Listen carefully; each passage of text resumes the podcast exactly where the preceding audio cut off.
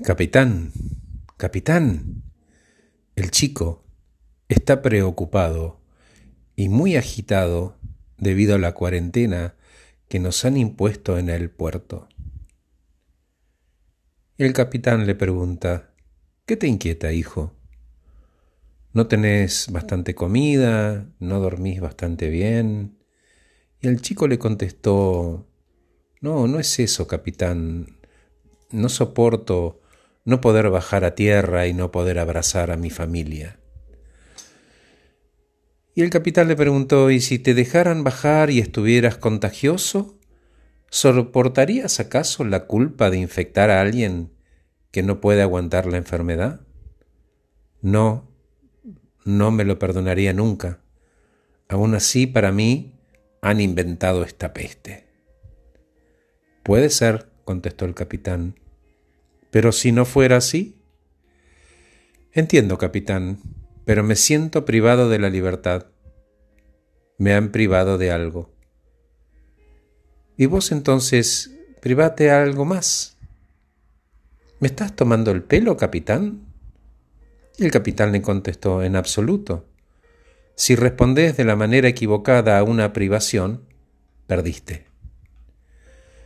Entonces, según usted, si me quitan algo, para vencer debo quitarme alguna cosa más por mí mismo. Así es, contestó el capitán. Lo hice en la cuarentena hace siete años. ¿Y qué fue lo que se quitó? Tenía que esperar más de veinte días sobre el barco. Eran meses que esperaba llegar al puerto y gozar de la primavera en la tierra hubo una epidemia. En Port April nos prohibieron bajar. Los primeros días fueron muy duros. Me sentía igual que vos. Luego empecé a contestar aquellas imposiciones utilizando la lógica. Yo ya sabía que después de 21 días de un determinado comportamiento, se crea una costumbre y en vez de lamentarme y crear costumbres desastrosas, empecé a portarme de manera diferente a todos los demás. Empecé a reflexionar sobre aquellas privaciones, tenía muchas. Empecé con la comida.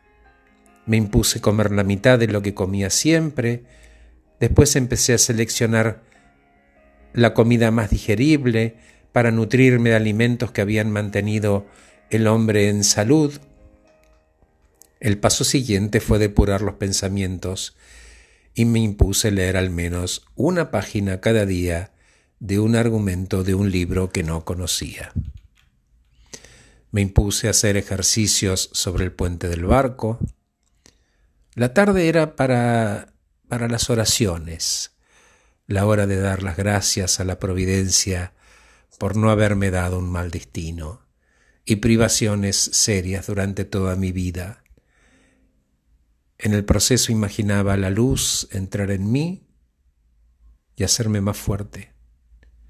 Podía funcionar también para la gente querida, así que, aunque estuviera lejos, los sumé y les volcaba luz.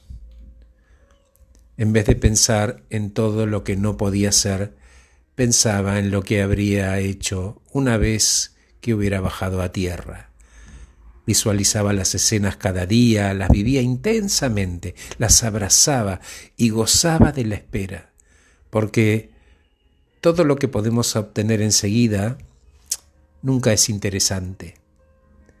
La espera sirve para sublimar el deseo y hacerlo más poderoso. Me había privado de alimentos ricos, de botellas de ron y de insultar. Me había privado de jugar a las cartas, de dormir mucho, de no hacer nada, de pensar solo en lo que me habían quitado. Y el chico le preguntó, ¿y cómo acabó, capitán? Y el capitán contestó, adquirí todas esas costumbres nuevas. Me dejaron bajar después de mucho más tiempo del previsto. Ah, entonces lo privaron de la primavera, capitán. Sí, dijo el capitán, Aquel año me privaron de la primavera y de muchas cosas más, pero yo había florecido igualmente. Me había llevado la primavera dentro y nadie nunca más me habría podido quitármela. Gracias por escucharme. Soy Horacio Velotti. Acabo de regalarles este podcast del libro rojo de Carl Jung. Te dejo con la música.